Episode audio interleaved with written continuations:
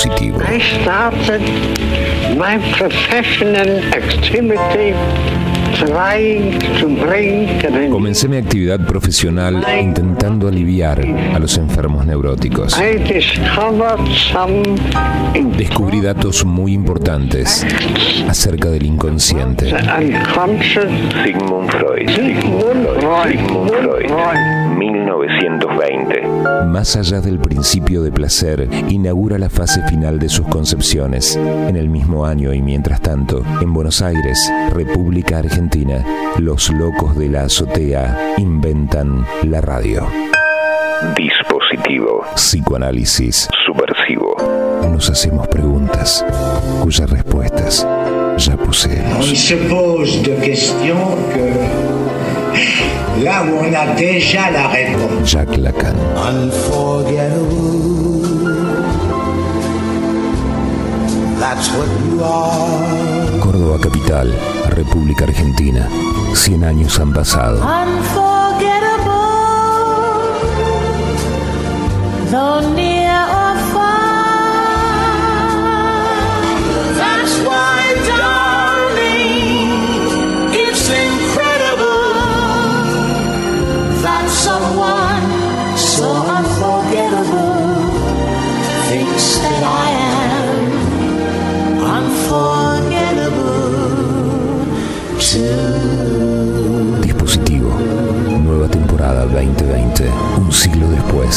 Más allá.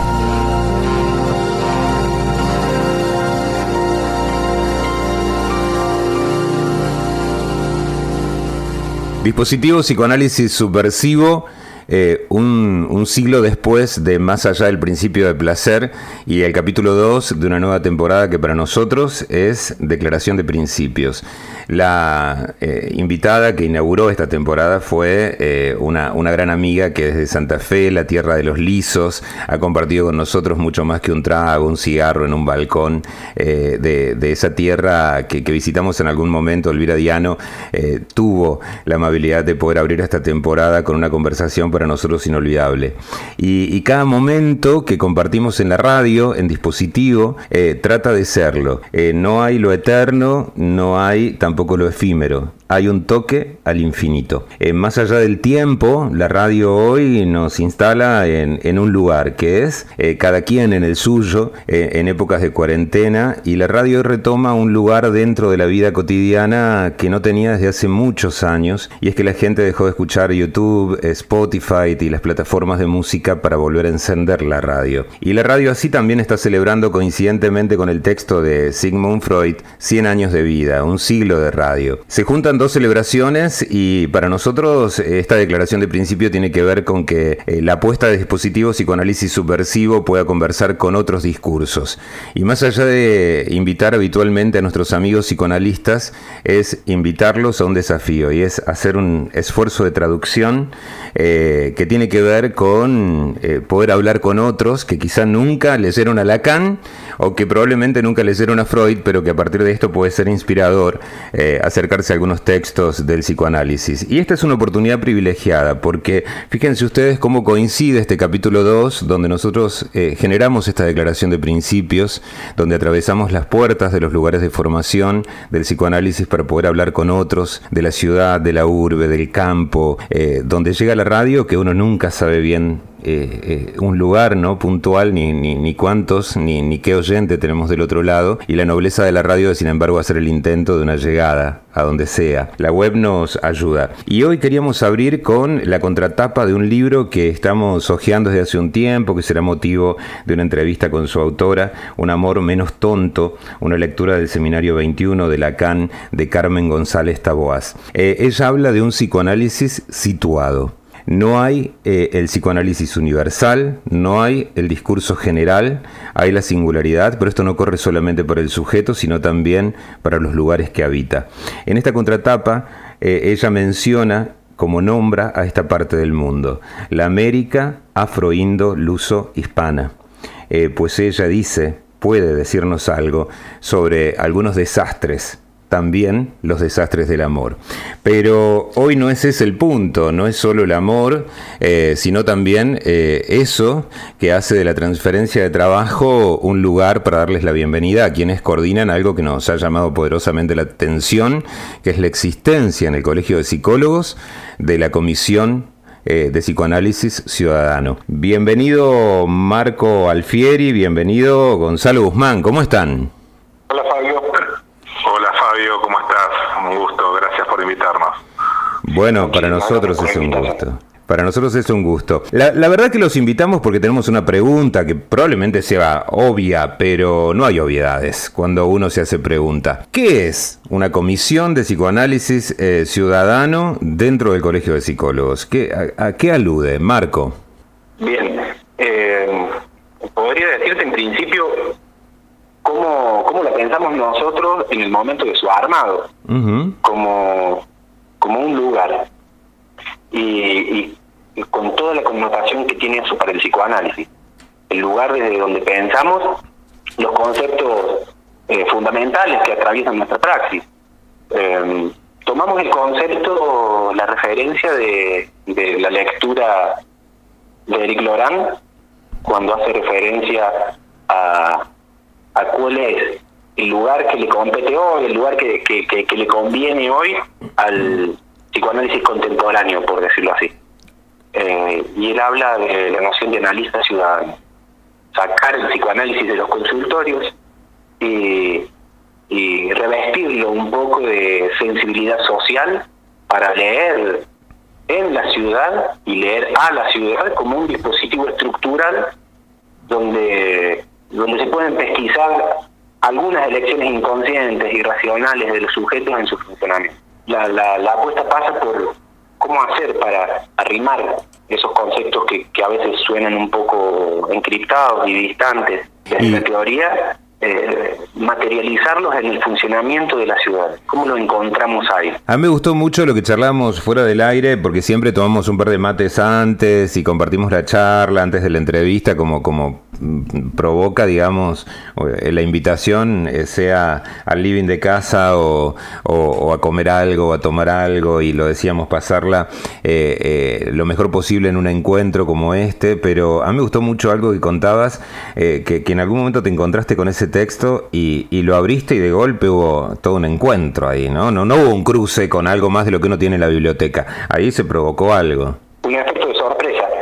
Eh, yo te decía que, el capítulo, la referencia está en, un, texto de Miller, un libro eh, que se llama Psicoanálisis y Salud Mental, que hace muchísimos años que lo tenía en mi biblioteca durmiendo, por decirlo así, y, y algún día, contingentemente, eh, lo abrí y, y, me encontré con el capítulo El analista ciudadano. Fue una sorpresa para mí inmediatamente, porque ¿de qué se trata eso? Uh -huh. ¿Qué es? ¿Cuál es la connotación de ciudadano para el psicoanálisis? Eh, y la verdad que es una apuesta bastante audaz, lo diría así, y, y fresca, poner eh, a trabajar los, la lectura psicoanalítica en la circulación de la ciudad, en su estructura, en su funcionamiento eh, y en su reverso, ¿no? Uh -huh. lo que no anda, lo que no funciona. Eh, la reproducción, digo, la, la, concepción de síntoma de Lacan, ¿no? como una reproducción de aquello que no anda. Cómo encontrar la pulsión, la repetición, el fantasma en una ciudad. Eh, eh, vos sabés que justamente cuando, cuando escuchaba que enumerabas todo esto, se me venía algo que, que, hemos estado compartiendo a modo de lectura en dispositivo en otros capítulos, que tiene que ver con la cultura y la pregunta va hacia Gonzalo, la cultura como, como defensa ante lo real, ante los imposibles, ¿no? Ante lo que eh, no, eh, eh, frente a ese no todo.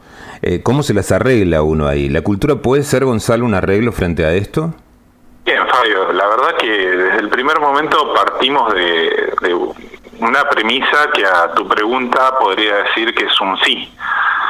Eh, lo que nosotros quizá me gustaría contextualizar contextualizar esto un poco eh, de la siguiente manera eh, la comisión surge también como una invitación a formar parte del colegio desde un espacio que tenga que ver con el psicoanálisis, pero no estaba tampoco del todo claro de qué manera, y es por esa beta justamente que vos mencionás que nos interesó eh, enmarcar eh, de qué manera el psicoanálisis eh, o, alguna mirada psicoanalítica eh, tendría sentido de, participar, de habitar ese, ese colegio, ¿no? Que a priori en sí no es psicoanalítico, ¿no? Mm. Entonces, eh, lo, que nosotros eh, nos planteamos desde esta visión que, bien planteaba Marco, con, la idea del analista ciudadano, tiene que ver con eh, esa, lectura o ese intento de lectura de, lo social a través de la idea y la política del síntoma, hacerlo desde una interacción y, y desde una escucha quizá primero, antes de, de después eh, que emerja un decir, eh, que tenga eh, la amplitud de, escuchar otras posturas, otros discursos, otras otros decires de, otras este, posturas que nos puedan primero enriquecer y segundo poner a conversar que eso yo lo encuentro muy en relación con tu presentación de esto no eh, encontrar la, manera de que el psicoanálisis eh, pueda encontrar un espacio de, en el que pueda decir algo pero que eh, sea de una manera en que sea accesible al otro social. Por ahí nosotros estamos acostumbrados a, una, a un vocabulario, a un glosario, diría, eh, que, para otros discursos puede sonar cerrado.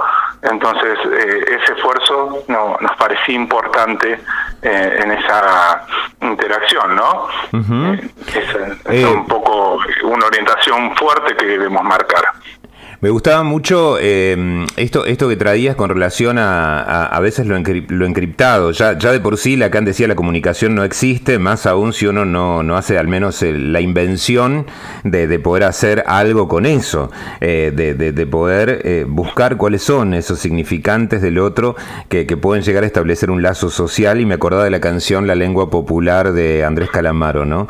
Eh, hablar a veces la lengua del otro eh, o inventarse una lengua, como decía Gustavo Stiglitz, para poder instalar algo del discurso eh, y el lazo con otros eh, que a veces no pertenecen precisamente al, discurso que uno cultiva. Y mmm, les comparto algo, algo muy valioso, creo, eh, que dispara alguna otra cuestión que, se escuchó en las jornadas, los discursos de la ciudad en Santa Fe, recién la traíamos a Elvira Diano, esa fue la oportunidad de conocerla, y un eh, psiquiatra que dirige justamente eh, los destinos de un hospital en el área de salud mental en Paraná, dijo algo que a mí me resonó mucho y que se los transmito, y es este, este cierto prejuicio de las instituciones. Y él dice en un momento, miren, a los practicantes y quienes se forman en psicoanálisis, estar en las instituciones a veces es un horror, pero no estar es un error. Eh, y creo que viene por ahí también la cosa de cómo eh, estas respuestas vienen al lugar de por qué en el Colegio de Psicólogos el psicoanálisis.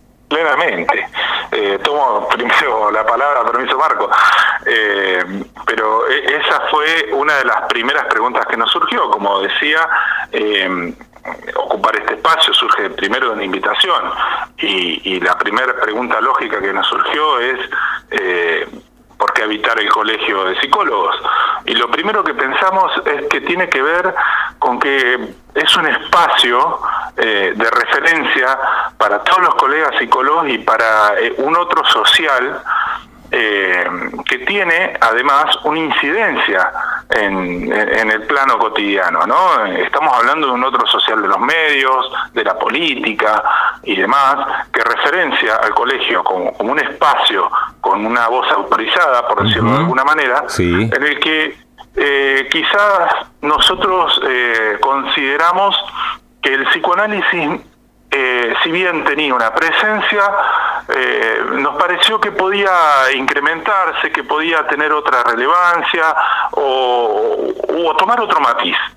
Entonces consideramos que eh, era un espacio interesante para participar, para estar ahí, para escuchar, como decía antes, y primero eh, tener esa apertura a escuchar al otro, pero también eh, introducir un decir desde nuestros conceptos, que nos parecía importante poder hacerlo desde ese lugar.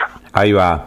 Eh, Marco, eh, recién cuando hablábamos de esto, de la lectura, me, me, quedé con algo que decías, que era no solo leer textos, no solo la lectura de un, de un texto escrito en un papel, sino qué otra lectura.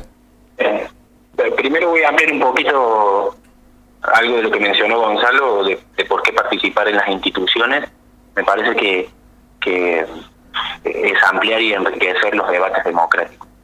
Entonces, eh, las instituciones necesitan de, de, una pluralidad de voces que hagan que la cosa funcione eh, con una llegada a lugares donde la singularidad a veces no la singularidad de cada bien de, de cada quien a veces no está asegurada entonces me parece que, que aportar desde el psicoanálisis eh, hacia una pluralidad y un debate democrático es un, es un lugar fecundo, fértil. Cabe clara que no podría funcionar el psicoanálisis sin una sin un orden democrático. Eh, cuando hacíamos, voy a responder a tu pregunta ahora, mencionábamos no solamente lectura de textos, para no replicar espacios que ya están funcionando en otras instituciones, en otros espacios donde donde uno puede encontrar formación en cuanto al lugar del analista. Este no es un espacio de formación, sino que es un espacio de, intentar hacer una práctica y una lectura de los fenómenos de la subjetividad puestos en actos en la ciudad. Y cómo, cómo pesquisar, para, para intentar materializarlo un poco, cómo, cómo encontrar eh, cuál sería nuestro objeto de interés.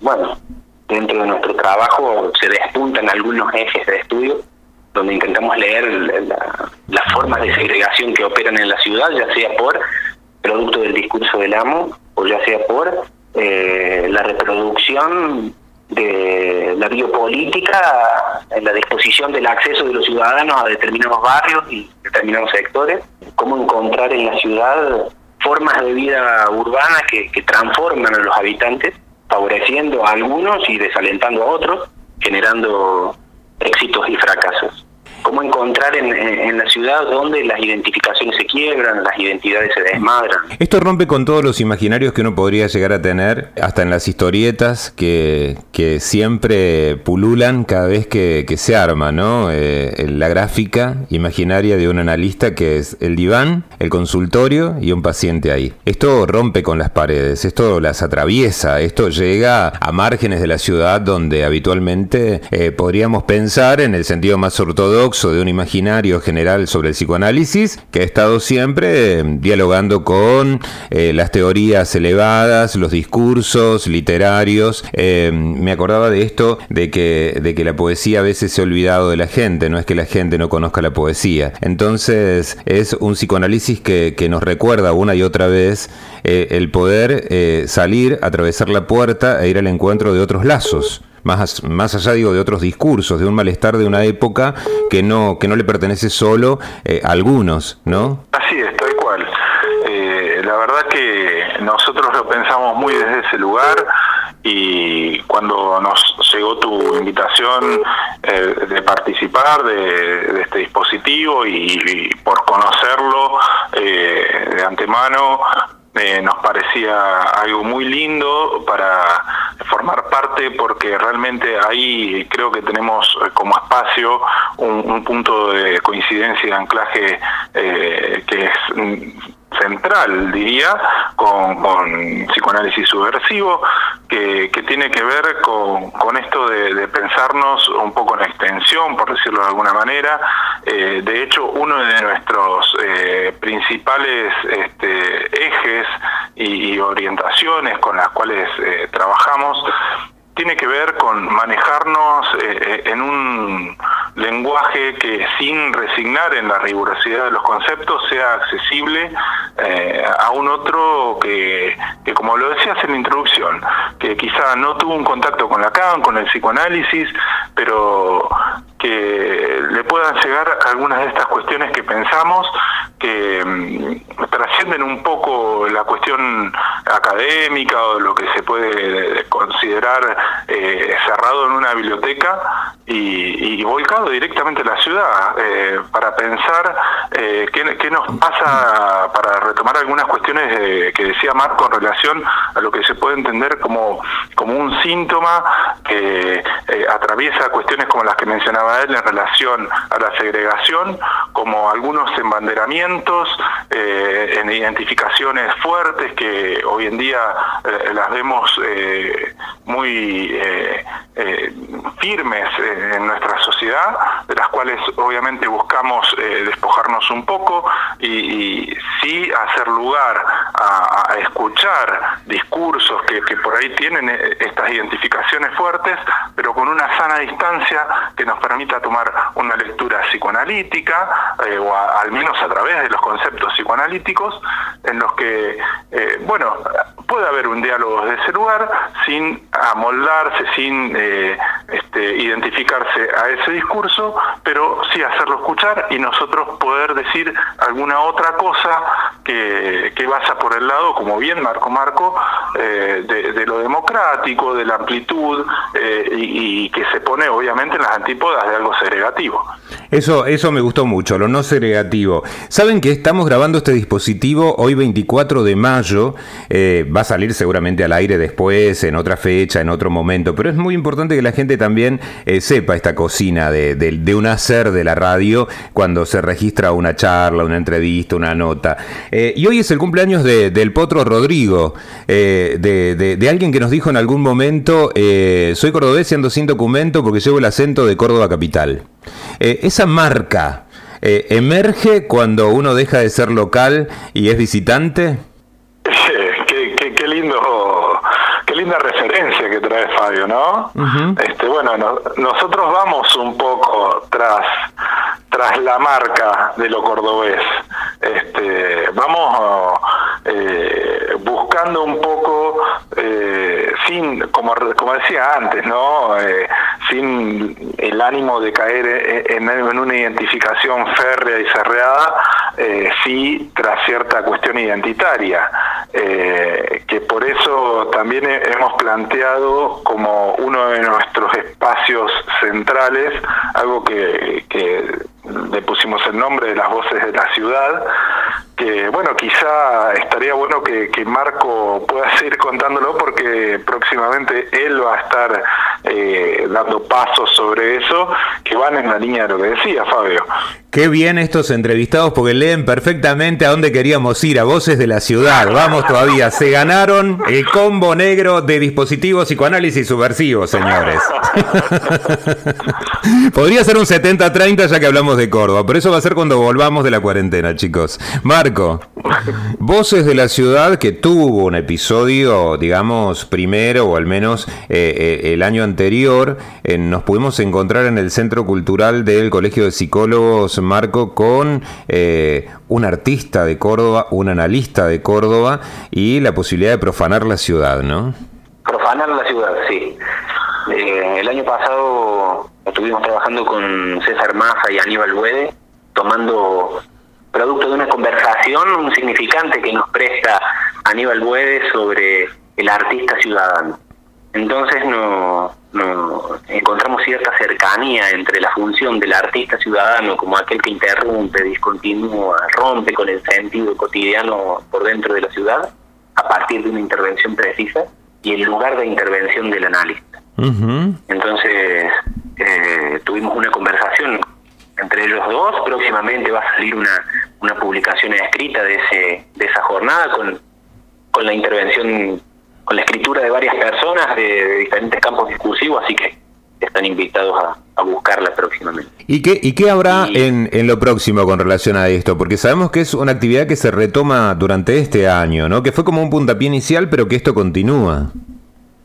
Fue un puntapié inicial y nos encontramos con, con el antecedente que, no hace falta profundizarlo aquí, pero eh, esa conmoción que, provocó un parate en todos, pero fue una pausa oportuna, diría yo, para, para retomar el, eh, el trabajo a partir de el decir, cómo, cómo poner a hablar a distintos actores de la ciudad, provenientes de distintos campos de la cultura, de distintos discursos, para obtener de ahí un decir bien cordobés, diría yo, una voz de la ciudad. Claro. Eso nos, nos remite directa- directamente a... Yo cuando pensaba en voces de la ciudad pensaba en qué, qué es lo más característico de Córdoba, esa, esa marca indeleble que nos, nos presenta ante el otro y, y inmediatamente sale la tonada.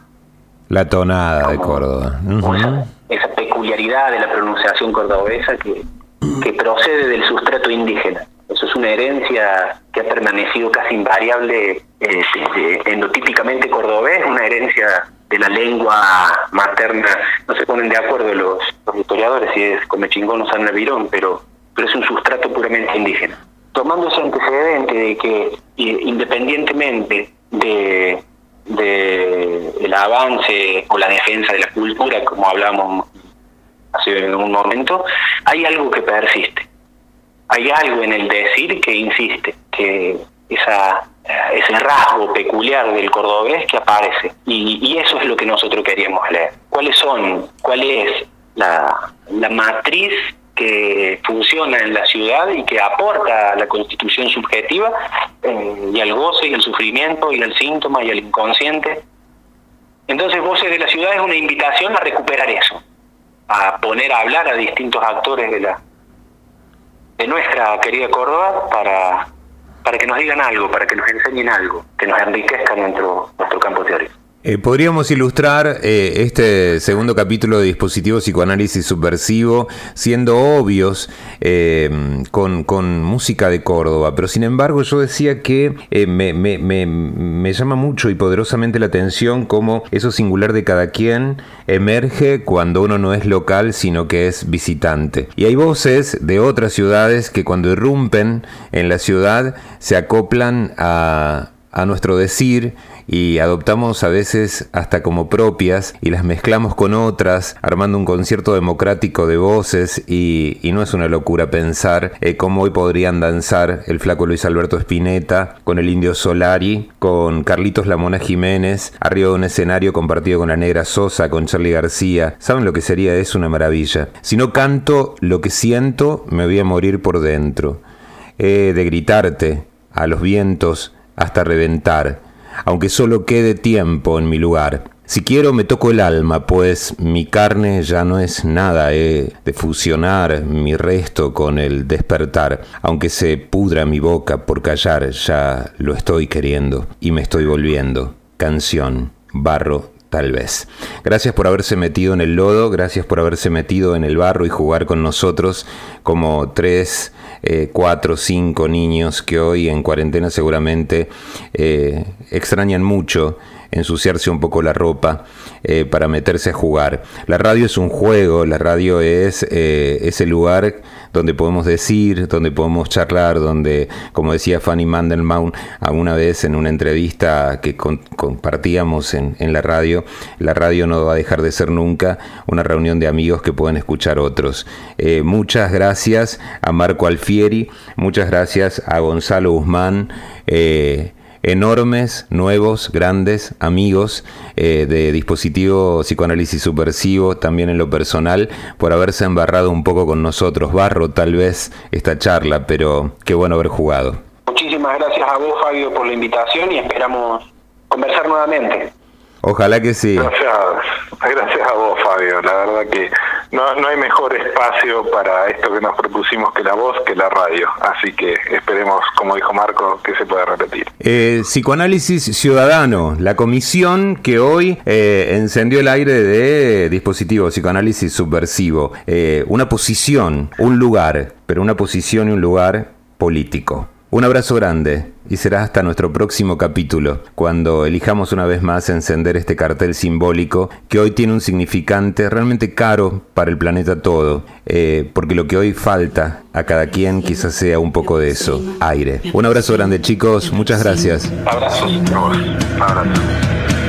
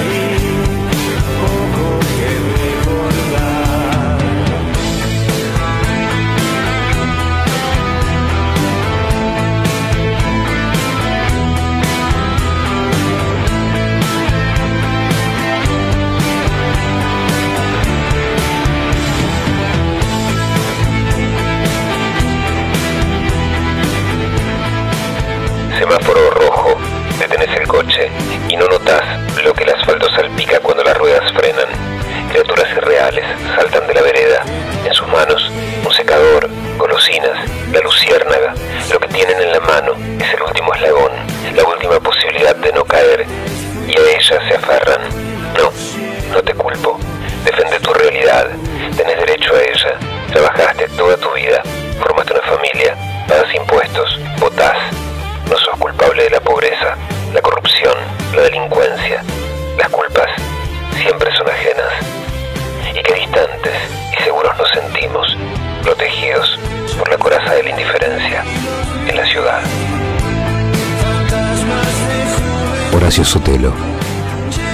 De cubanitos y poeta maldito de Córdoba, la ciudad. Dispositivo Psicoanálisis.